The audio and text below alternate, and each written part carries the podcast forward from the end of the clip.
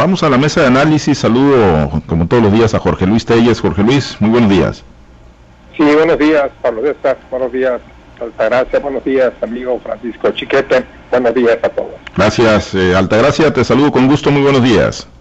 Buenos días, Pablo César. Buenos días a los compañeros de la mesa, sobre todo buenos días a los que Gracias. En unos minutitos haremos eh, contacto también con Francisco Chiquete para saludarlo y platicar de los diversos temas. Y bueno, uno de ellos, eh, Jorge Luis, el día de ayer eh, coincidieron allá en el puerto de Mazatlán el gobernador de Durango, José Rosa Saiz Puro, y el gobernador de Sinaloa, Quirino Ordaz Coppel.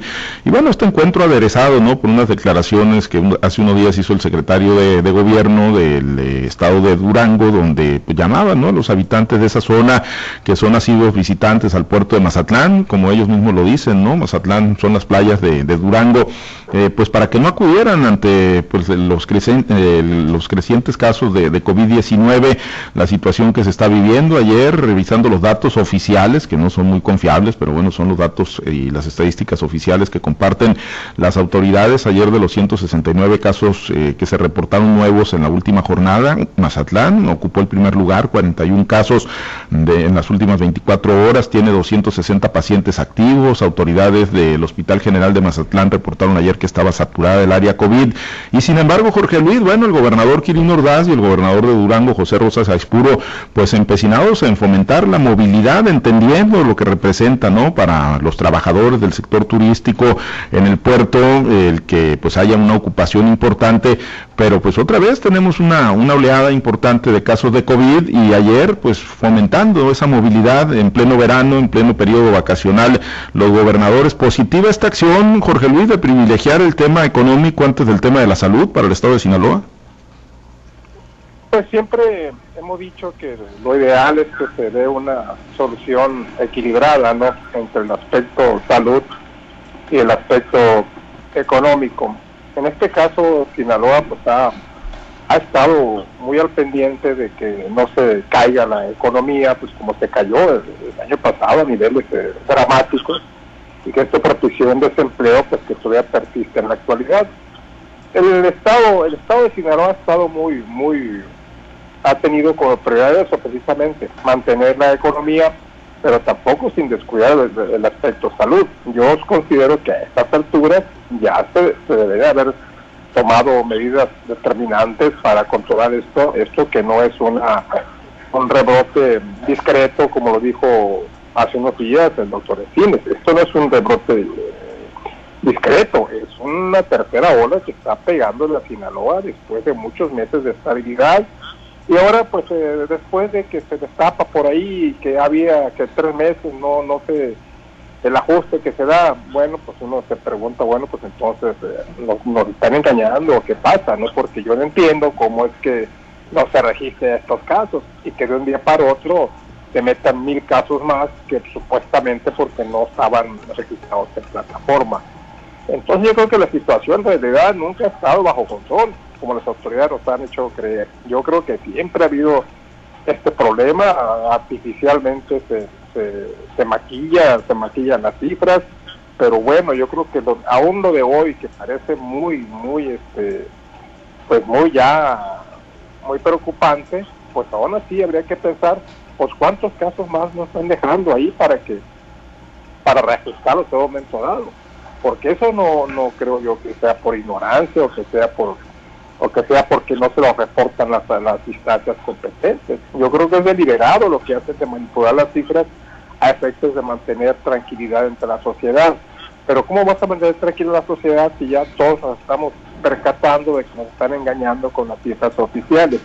Y estas cifras que tú das en este momento pues son impresionantes, son este tres veces más, tres veces más de lo que había hace, hace cuando empezó el mes de, julio. Casualmente, cuando comienza el mes de julio, esto comienza a crecer. No se ha dado a conocer el estado, eh, no se ha dado a conocer, al menos yo no tengo la información del semáforo epidemiológico, pero yo considero que Sinaloa invariablemente tendrá que retroceder al semáforo naranja, y mucho me apura, hasta rojo, porque pues ya la situación hospitalario que se maneja que, que está disponible es el 85% de las camas COVID, pues en Mazatlán ya se reporta un crecimiento, eh, una saturación en el hospital general, que es el que más demanda tiene, porque es el que acude a la gente de menos recursos económicos. Aquí en Culiacán el fenómeno no se detecta tan, tan fácilmente porque no hemos visto las grandes colas, pero seguramente está la situación igual o peor que en Mazatán y que en el resto de los municipios del estado. Esto de la buscando las diferentes aristas, esta declaración que hace el secretario de, gobierno de Durango, bueno, pues yo no sé si desconozca el origen de Rosas. El origen de Rosas es, de Sinaloa. Él comenzó aquí su carrera política, es ampliamente conocido precisamente porque se le considera prácticamente como sinaloense y a mí de un principio me llamaron la atención, o sea, me, me llamó la atención estas declaraciones de que no vayan a Mazatlán cuando entre el gobernador de Durango y el de Sinaloa pues ha habido una, una estrecha comunión. ¿Por qué? Porque se conocen de hace mucho tiempo, porque pues eh, volvemos a lo mismo, Rosas puro prácticamente es originario de Sinaloa y bueno pues no era una declaración tan temeraria como para, para perjudicar a Mazatlán. La otra pregunta que me haces pues es bien difícil contestar, es bien difícil contestar, ¿qué es más importante? Pues lo más importante debe ser la salud, indudablemente, porque sin salud no hay nada pero pues también debe cuidarse el aspecto económico. No olvidamos que todos, todos, Pablo César, yo creo que no hay ninguna excepción, fuimos perjudicados con la contracción económica que se dio. Mucha gente perdió su empleo, mucha gente vio disminuido sus salarios y hasta la fecha no se le ha repuesto. Mucha gente no ha encontrado empleo todavía y la situación pues es, muy delicada. Quizás eh, Chiquete nos podrá dar más elementos sobre cómo está verdaderamente la situación en Mazatlán. Sí, eh, y ahorita lo vamos a, enlazar a Francisco Chiquete para platicar con él sobre pues el panorama. Efectivamente, digo, entendemos, ¿no? Y desde luego que entendemos, yo coincido, es, es, complicado, pero bueno, ante todo la, la vida, si, si no hay vida, si no hay salud, pues ¿para qué quieren uno un empleo? ¿Para qué quieren uno una remuneración económica? ¿Para qué quiere una empresa? ¿No? Si no, si no hay salud y peor, ¿no? En el peor escenario, si no hay vida. Y, y el gobernador, eh, aquí en el caso de Sinaloa, Altagracia, pues prácticamente desde que arrancó la pandemia, nunca sido partidario ¿no? de, las acciones drásticas de cierre, fue de los que más se resistió cuando los ayuntamientos ya tomaban, por ejemplo, en la Semana Santa del año pasado, cuando tomaban ya decisiones de, prohibir eh, acceso a las playas, pues el gobernador mantenía la idea de la apertura y, en eso se, y, es empresario al final de cuentas, digo, es gobernante y debe tomar las mejores decisiones o tendríamos la aspiración de que tome las mejores decisiones, pero al final de cuentas es empresario, es empresario del ramo turístico también ¿no? Y que de alguna manera dirán muchos, pues tendría ahí una especie de, conflicto, ¿no? Estará tomando más las decisiones en el ánimo de salvaguardar la salud de los sinaloenses o en el ánimo de salvaguardar sus negocios particulares y los de sus propios eh, compañeros de gremio hotelero en el puerto de Mazatlán. O sea, sí son temas complicados, Altagracia, pero bueno, en, esta, en este momento, pues pareciera que las estadísticas, si las estadísticas oficiales dicen que tenemos un repunte importante, pues quiere decir que a lo mejor andamos todavía mucho peor. Mira, lo que pasa en este caso donde no es porque el gobernador sea eh, un empresario turístico o sea el gobernante en turno. Recordemos que desde que inició la pandemia, eh, en los tres niveles de gobierno ha habido esa eh, rechazo o esa sensación de no querer entender o no querer hacer válido lo que está pasando ah, en la realidad, que son el aumento de los contagios por COVID quizás lo hacen eh, para proteger eh, los, el erario público, ¿no? Porque el que, el que un gobernante diga se cierran las actividades, se prohíben tales y cuales cosas, entonces tendrían que atenerse a lo que dice la ley del trabajo, que, que, cuando se declara una pandemia o cuando se declara una enfermedad general para que se tienen que restringir las actividades laborales, el gobierno tendría que entrar eh, a, a, cubrir eh, los salarios de las personas, ¿no? En, una cantidad que, que, se revela por lo menos un salario mínimo, ¿no? Eso dice la ley federal del trabajo, por eso es que el anuncio de la pandemia se hizo en los términos que se hizo el año pasado, para evitar que los gobiernos de los tres niveles pudieran entrar a hacer el pago correspondiente a los a los sueldos de los de los trabajadores que no pudieran realizar sus actividades. ¿Por qué también eh, han estado en esta especie de, de las, las lo que, lo que es evidente que estamos viendo. Hay empresas que aún el día de hoy, después de ya más de un año que fue declarada la pandemia, no han podido regresar a, hacer actividades presenciales y siguen trabajando desde sus casas, porque los, el alto índice de contagios ahí están. van, hacen pruebas para empezar a trabajar y resulta que a las dos, tres días, pues ya tienen dos, tres enfermos que, que, hacen que se vuelvan a restringir estas actividades. Me parece que mientras no se tomen las medidas necesarias para que gobierno y sociedad transiten juntos para, para disminuir, totalmente el índice de contagios, pues esto va a seguir pasando. Vamos a tener esa eh, rueda de la fortuna, donde la fortuna desgraciadamente es que te enfermes de COVID. Eh, la, la numeralia, todo el mundo la sabemos que está maquillada, que dependiendo de lo que tenga en puerta, eh, las actividades gubernamentales tengan en puerta, pues van a declarar el color. Además, ¿qué tanto, qué tanta confiabilidad pueda tener una estadística que te dicen que hay mil casos que no habían reportado? ¿Por qué no lo reportaron? ¿Cuál es el motivo? ¿Qué los llevó a ocultarlo? ¿O por qué está la ineficiencia que no pueden ni siquiera mantener ese récord al día? Ahora, también, ¿qué tan confiable es aún en el supuesto de que sí fuera confiable? Y cuando todos sabemos que hemos tenido, los que hemos tenido la, la, la, suerte, la desdicha de haberte contagiado de COVID y poder sostener esta enfermedad desde tu casa y no acudir a los hospitales públicos o a los hospitales privados, que lo has llevado en tu casa y lo te lo ha atendido tu médico de cabecera o tienes la oportunidad de que el neumólogo te atienda, pues esos casos no han sido reportados. Si no, estaríamos en otros niveles ya en la numeralia oficial, así como lo dijo en su momento eh, Hugo López Gatel reconociendo lo que las instituciones de salud y privadas, los este, institutos educativos y los organismos internacionales decían que México, esa numeralia que estaba presentando, tendría que multiplicarse por tres hasta tanto, este, hasta ese momento así lo reconoció Hugo López Gatel. Entonces, lo que digan los números oficiales, no hay que olvidar que se tiene que multiplicar por tres o quizás hasta más porque es muy común ahorita. Yo por lo menos te puedo decir que desde el día 6 de junio para acá, que fue el día de las elecciones, tengo más de 15 amigos que han sido contagiados de COVID y no fue que se contagiaran en la en la, en la contienda electoral o en las campañas o en Es gente que ha estado realizando sus actividades normales y desgraciadamente algunos ya hasta pues, nos, han abandonado de este mundo. Entonces, el alto índice de contagios no tiene nada que ver con los números que están presentando. Las actividades que está realizando el mismo gobierno no tienen nada que ver con lo que debería de ser realmente tomar en sus manos eh, la, la, resolución de este problema. Y todo eso es precisamente por el tema económico. No se animan a declarar una pandemia un cierre. ¿Por qué? Porque la actividad económica se les viene abajo y el gobierno no tiene quizás los recursos o quizás no tiene la empatía para, para solidarizarse con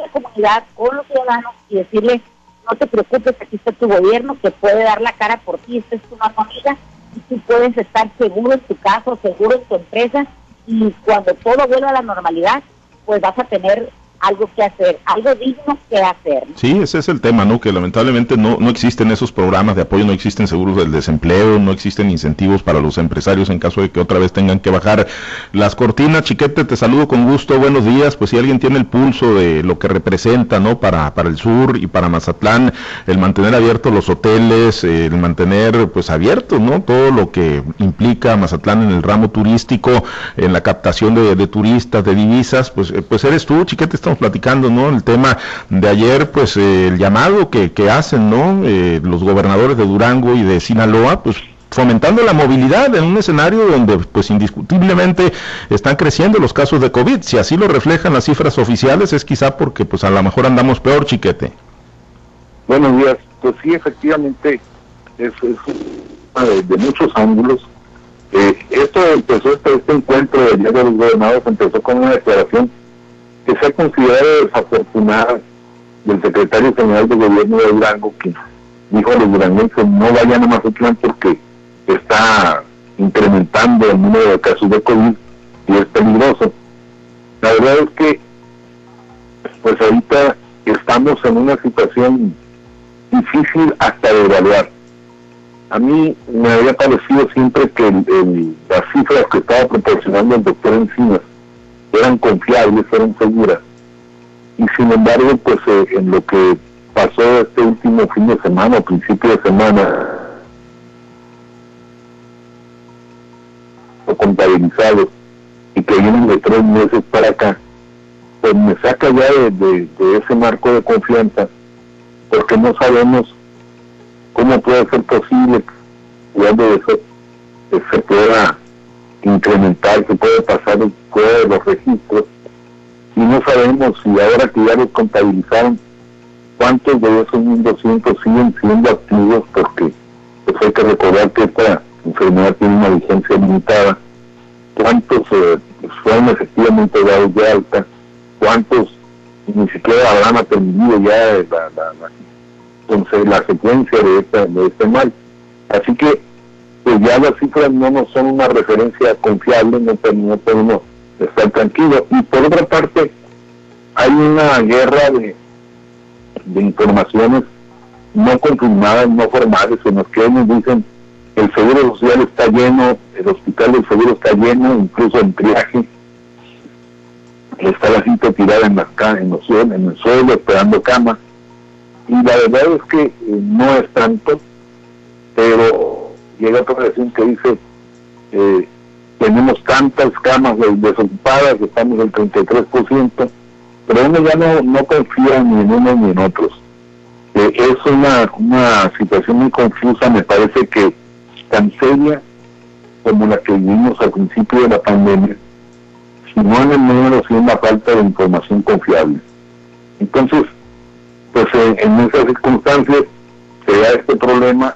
La verdad es que cuando hablan de que los duranguenses no deben venir, pues sí golpean mucho más de porque no se trata solo de los duranguenses, también de los zacatecanos, los coahuilenses, que son una vía, eh, un mercado que por esa vía nos llega a nosotros. Y luego hay que considerar que se trata de la parte más profunda de la, de la temporada turística, la de verano. Y, y pues sí, Mazatlán resentiría muy, muy una falta de turismo a estas alturas. Pero bueno, ¿qué es lo que se puede hacer? Los hoteles tienen su sistema, su protocolo, se dice ahora, de, prevención, con revisiones, con chequeos, con sana distancia, pero pues en esos tiempos, en estos días de, aglomeración, son muy pocos los que la respetan, no de parte de los hoteles, sino de parte de los propios visitantes.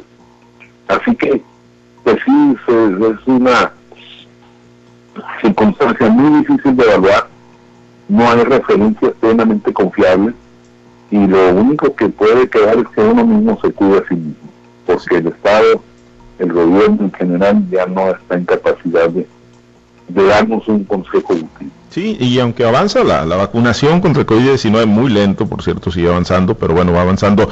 Eh, el, gran tema es que mucha gente que está recibiendo la vacuna, que incluso ya completó su esquema de, dos dosis, en el caso de, las, de los biológicos que, lo ameritan. El, problema es que mucha gente no está haciendo esa conciencia, ¿no? De que pese a que ya está vacunado, eso no impide que contraigan el virus y que lo puedan contagiar. Ese es un tema importante en el que poco han trabajado las autoridades, ¿no? De, de insistir mucho a la gente de que pues aunque estén vacunados, pueden contraer el virus y pueden contagiarlo. Quizás no se les complique la enfermedad, pero igual son portadores y transmisores y ahí, bueno, pues se puede dar la propagación. Bueno, eh, antes de despedirnos, Jorge Luis, bueno, ayer hubo festejo en grande, ¿no? De parte de los cuatro teístas, los morenistas, el presidente, y, mientras tanto, pues aquí en Sinaloa ayer mismo, pues se daba a conocer el incremento al precio de la tortilla, uno de los alimentos básicos, elementales de la dieta de los mexicanos y de los sinaloenses, ya rebasando en algunas zonas del estado de Sinaloa los 20 pesos, eh, por kilogramo. Eh, los industriales de la masa y la tortilla dicen, bueno, pues están amarrados de mano. El precio del gas LP también está por las nubes, que también impacta a la economía familiar, Jorge Luis, por la carestía eh, fuerte y aunque se habla mucho de que se incrementan los salarios mínimos, de que supuestamente se mejora el poder adquisitivo, pues incrementos como este al precio de la tortilla, que insisto es parte fundamental de la dieta de los mexicanos y de las sinaloenses, no deja de ser un durísimo golpe, Jorge Luis, para la economía familiar. Sí, súmale también los incrementos constantes a la, a la gasolina que el presidente tanto prometió bajar durante su gestión. Obviamente estos temas no fueron incluidos en el informe que dio ayer el presidente, donde pintó un México color de rosa y donde aseguró pues que se va que se va a ser ratificado como presidente de la República dentro de un año porque tiene más del 80% de aceptación, que de acuerdo a una encuesta girada por la propia presidencia de la República, pues él ganaría, él sería ratificado casi con el 80% de una respuesta afirmativa de los mexicanos consultados. Seguramente eso no fue incluido, ¿por qué? Porque pues son situaciones que no han sido controladas por el jefe del Ejecutivo Federal, a pesar de que le corresponde el precio a la tortilla, el precio al gas, el precio de las gasolinas, los precios en general, una inflación que ya ronda por el, por el 5%, que no se ha visto en muchos años, pues obviamente esto le pega mucho a la economía familiar. ¿De qué sirven los aumentos? Entonces, los aumentos a los salarios cuando la inflación te rebasa rápidamente. Entonces, eh, son de las cosas que creo que el presidente debería atacar, en lugar de estar atacando a sus adversarios políticos, como lo hizo ayer. La mayor parte del mensaje, cosa insólita, yo nunca había visto un informe de un presidente en el que la mayor parte del tiempo se dedicara a atacar a los enemigos, que no llamó enemigos sino adversarios, pero bueno, pues esos si no son si no son sus enemigos, pues entonces cómo podrá llamársele. Y, y pues esos son, son los aspectos que el gobierno federal debe atender, que lamentablemente están, están desatendidos. ¿Y qué es lo que nos surge, lo que nos interesa a nosotros los mexicanos, más que esa, ese encono que trae contra conservadores, fifís, neoliberales no sé cuántos calificativos más. Bueno, pues ha sido la fortaleza del presidente, ¿no? También la, polarización y, llevar hacia esa, hacia, esa ruta el debate público, hacia la arena de la polarización. Altagracia, pues el precio de la tortilla durísimo, digo, eh, finalmente también fue un buen año, está siendo un buen año para los agricultores en el tema del maíz, con precios buenos, pero pues para el último eslabón de la cadena, el consumidor final que compra la tortilla, pues es un duro golpe estamos en la interrogante todavía. Parece ser que el precio alcanzado, por ejemplo, por los granos como el maíz, el garbanzo y el frijol, ha sido una temporada buena para los, para los productores agrícolas hasta el momento, porque recuerda que todavía, en cuanto nos paguen, nosotros ya tenemos que empezar a trabajar las, las tierras, y beneficiar los terrenos, y ahí nos vamos a dar cuenta de la amarga realidad. Estamos escuchando ya que el precio, por ejemplo, de la moneda va a andar por arriba de los 15 pesos por kilo, o sea, 15 mil pesos por tonelada Ahora imagínate en cuánto van a subir los insumos como la semilla.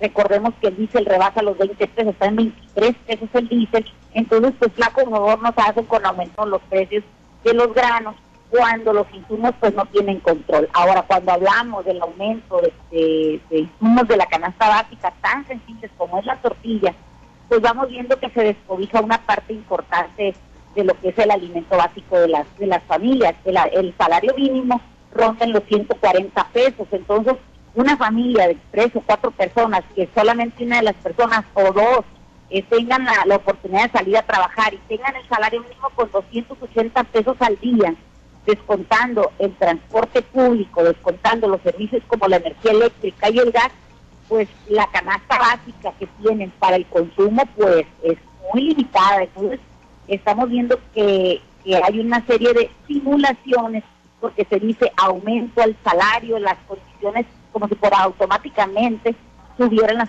las condiciones de vida de los trabajadores. No, estos aumentos se han visto eh, que han repercutido en, en, en, el alza del pago de las cuotas sobre patronales del Infonavit y realmente al trabajador no le viene quedando nada porque había una simulación de los patrones, una simulación del gobierno donde decían que el trabajador cotizaba en el salario mínimo, cotizaba en el salario mínimo, pero ganaba otra cantidad.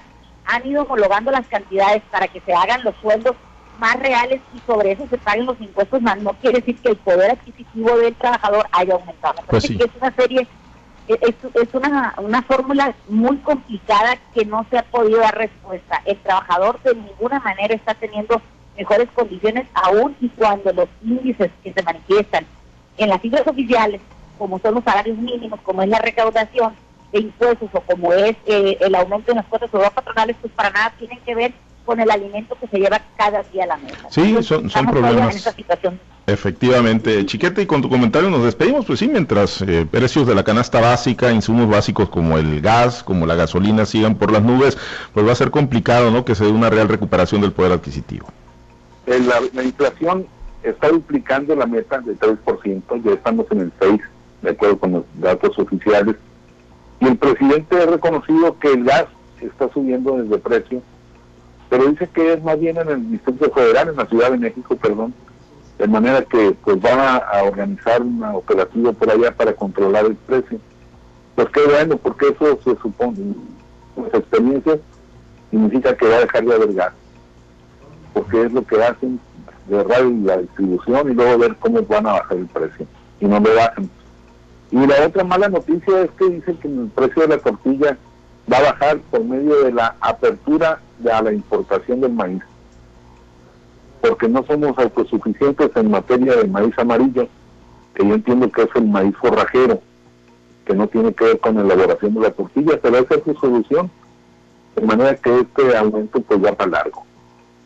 Y, yo lo que me temo es que si nos sigue defendiendo nos vamos a quedar también sin tortilla como cuando nos defendió de los gasolinas. No, y el tema es la calidad también del grano, ¿no? O sea, el maíz amarillo y bueno, pues aquí tenemos un grano de excelente calidad, ¿no? Por supuesto, pero pues si están pensando en abaratar costos de esa manera, pues puede ser también incluso en detrimento de la salud de los mexicanos. Bueno, eh, nos despedimos, chiquete, muchas gracias, excelente día. Buen día, saludos a todos. Gracias, Jorge Luis, muy buen día. Sí, buenos días. Gracias. Gracias, Altagracia. Excelente viernes. Buenos días y gracias a todos los Muchas gracias a los compañeros operadores en las diferentes plazas de Grupo Chávez Radio. Oiga, nada más recordarle que si usted quiere festejar en familia sin gastar mucho, pero una reunión elegante con 15 o más personas, la cabaña de Moreno en WhatsApp está disponible para usted. Elige el platillo y ellos le regalan pastel y una hora de música en vivo. Mayores informes al 687-134-0905. Está en el municipio de Guasave por el Boulevard 20 de noviembre. Ya nos vamos. Gracias a los compañeros operadores. Soy Pablo César Espinosa, le deseo a usted que tenga un excelente y muy productivo día.